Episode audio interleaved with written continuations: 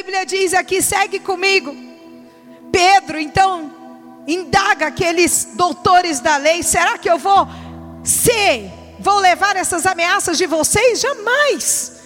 Eu vou levar aquilo que eu tenho visto e vivido como testemunho da cruz sobre mim. Verso 29. Eles saem da prisão agora. Depois em casa você vai ler todo o texto. Eu não vou ler porque aqui eu não tenho tempo. Mas você vai ler todo o texto. Mas o verso 29. Agora, Pedro e João, ao invés de guardar as chaves, guardar a Bíblia, ao invés de se intimidar, pelo contrário, eles saem da prisão e olha só o que, que eles dizem: Agora, pois, ó Senhor, olha para as suas ameaças e concede aos teus servos que falem com toda ousadia a tua palavra, enquanto estendes a mão para curar, e para que se façam sinais e prodígios pelo nome do seu santo filho Jesus. E olha o que, que aconteceu, gente. E a Roseli leu aqui o texto. Eu falei, meu Deus, isso aqui é confirmação do Espírito Santo. Verso 31. E tendo eles orado, moveu-se o lugar em que estavam reunidos, e todos foram cheios do Espírito Santo e anunciavam com ousadia a palavra de Deus. Verso 32: E era um coração e uma alma, toda a multidão dos que criam, e ninguém dizia que coisa alguma do que possuía era sua própria, mas todas as coisas lhe eram comuns. E os apóstolos davam com grande poder testemunho de ressurreição do Senhor Jesus, e em todos eles havia abundante graça. Uh! que palavra tremenda! Esses dois apóstolos foram presos por falar de Jesus, por ministrar libertação, por ministrar cura, por ministrar salvação. Só que agora eles saem da prisão, continuam sendo ameaçados. E quando eles saem da prisão, enquanto uns podem dizer, eles vão parar, agora eles vão quietar, ah, que nada. Quem é cheio do Espírito Santo levanta a voz, levanta a mão e diz: Senhor, agora me dá porção dobrada de ousadia. Se antes eu pregava com ousadia, se antes eu pregava com intrepidez, agora, Deus, eu vou além. Agora eu vou entrar na quarta dimensão. Agora eu vou arrancar tudo que é meu de lá. E agora, todo mundo que estiver ao meu lado vai ser incendiado pelo fogo do Espírito Santo. Sabe por quê? Porque quando existe um ousado, todo o resto é comandado. Quando existe um ousado, todo o resto é cheio. Porque a Bíblia diz que quando a graça nos alcança, quando o poder nos alcança, todo o resto é alcançado. É por isso que eu não consigo acreditar naquela história. Ah, pastor, meu marido não muda, meus filhos não mudam. Claro, você não mudou. Porque no dia que você mudar, a sua casa muda. Porque promessa de Deus. Não existe oração sem resposta. Não existe transformação que não passe por mim primeiro. Não existe mudança de mente que não, passa por, que não passe por mim primeiro. Todos os projetos de Deus para sua casa, para essa geração, para o seu ministério, para o seu emprego, vai passar por você primeiro. Então, todas as vezes que você for reclamar de alguém, reclamar da sua igreja, reclamar do seu marido, reclamar dos seus filhos, lembre-se: quem precisa de mudança é você, não é ninguém mais. Ninguém mais. Porque você precisa lembrar de uma coisa: todas as vezes que você for usado em Deus também, quem vai receber serão todos à sua volta. Todas as vezes que você se mover em Deus, o reino dos céus vai se mover e todos à sua volta se encherão do Espírito Santo de Deus. Eles falarão novas línguas, eles serão transformados, terão mente renovada, corpo restaurado, um espírito ousado. Então por que, que Deus te trouxe aqui essa tarde? Porque como tudo passa por você primeiro, Ele quer transformar você. E Ele vai te transformar agora. pelo poder que é no nome de Jesus. Você que está me assistindo em casa, você pode levantar do seu lugar agora. Você que está aqui, eu gostaria que você se levantasse agora. E eu quero te ensinar algo poderoso. A Bíblia diz que assim que os apóstolos pediram ousadia, imediatamente moveu-se o lugar. Uh! Lembra que eu disse para vocês que existem escolhas que alavancam todo o resto? Nós precisamos ser sábios nos nossos pedidos. Se hoje o presidente da república tivesse diante de você, o que você falaria para ele? Você pediria uma foto? Ou você, diante da maior oportunidade da sua vida, deixaria passar e ir embora?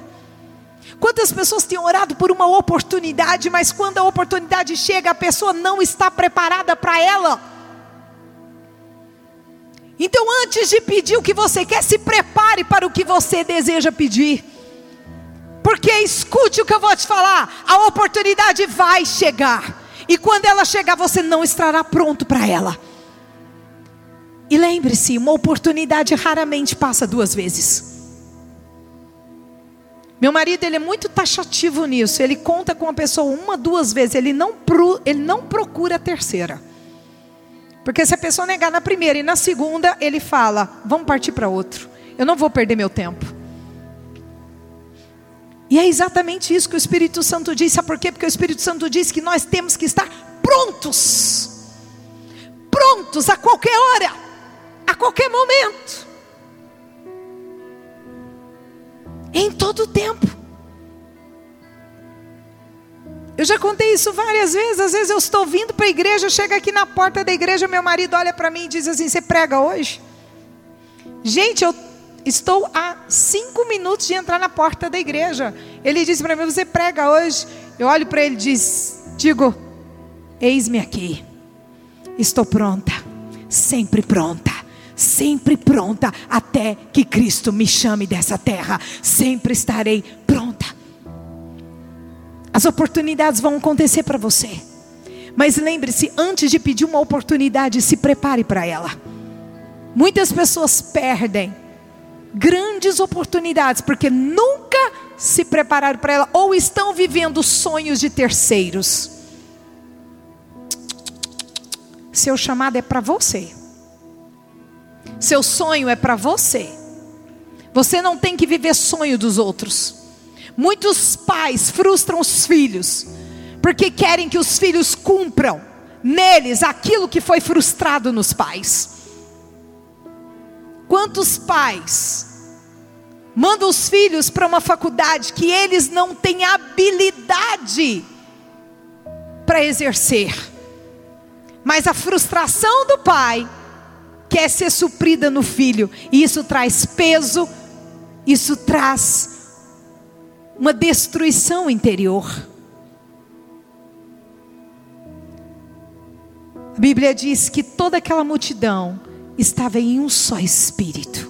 Toda aquela multidão estava em um só propósito. Toda aquela multidão estava com uma só visão, um só querer. Minha pergunta é: você está aqui na mesma visão que a minha? Agradar a Deus sobre todas as coisas, estar sempre pronta, viver para ti, viver para ti, Senhor. Esse é o nosso desejo eterno. Que eu diminua, que o Senhor cresça, que as pessoas olharem para nós não nos vejam, mas veja Cristo em nós a esperança da glória. Todas as vezes numa reunião, no seu emprego, no seu na igreja, onde for que alguém te falar, eu preciso de uma palavra, você vai ter sempre uma palavra de transformação, uma palavra de bênção, por mais simples que ela seja. Ei, olha para mim, não é você que fala. A sua ação é abrir a boca. O Pai enche. Ah, mas eu vou abrir a boca com qualquer coisa? Não, você tem que se preparar. Então você tem que ter disciplina de oração. É tudo que foi ministrado aqui hoje. Você tem que ter tempo de oração. Você tem que ter tempo de leitura da palavra. Você tem que meditar na palavra. Você tem que ouvir louvores. Porque tudo que a gente canta no altar, a gente canta a palavra. O louvor que não condiz com a palavra. Presta atenção no que eu vou te dizer. Arranca do, do, da sua lista, do seu checklist. Você não deve ouvir, porque não está de acordo com o que a Bíblia diz. Então, se você vai cantar uma música, você tem que cantar o que a palavra diz, porque a sua boca é profética. Eu não posso de uma mesma fonte, Provérbios diz isso, de uma mesma fonte não pode jorrar fontes de águas doces e águas salgadas.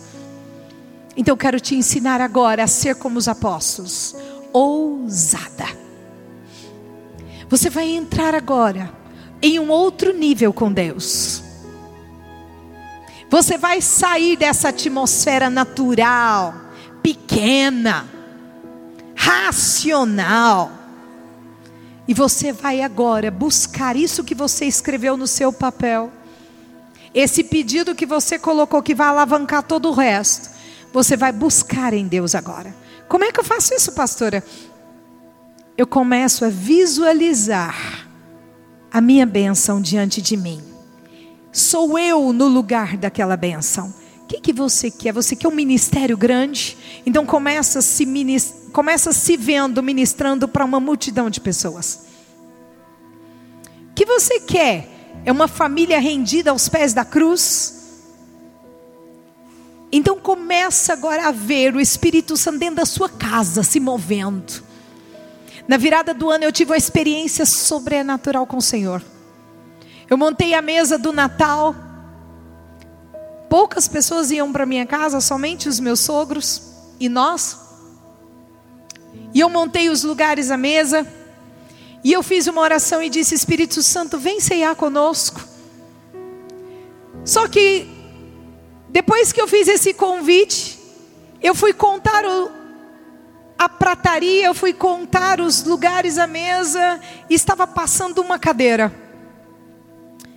Então a minha ideia racional era o que? Eu vou tirar essa cadeira, porque assim fica tudo certinho.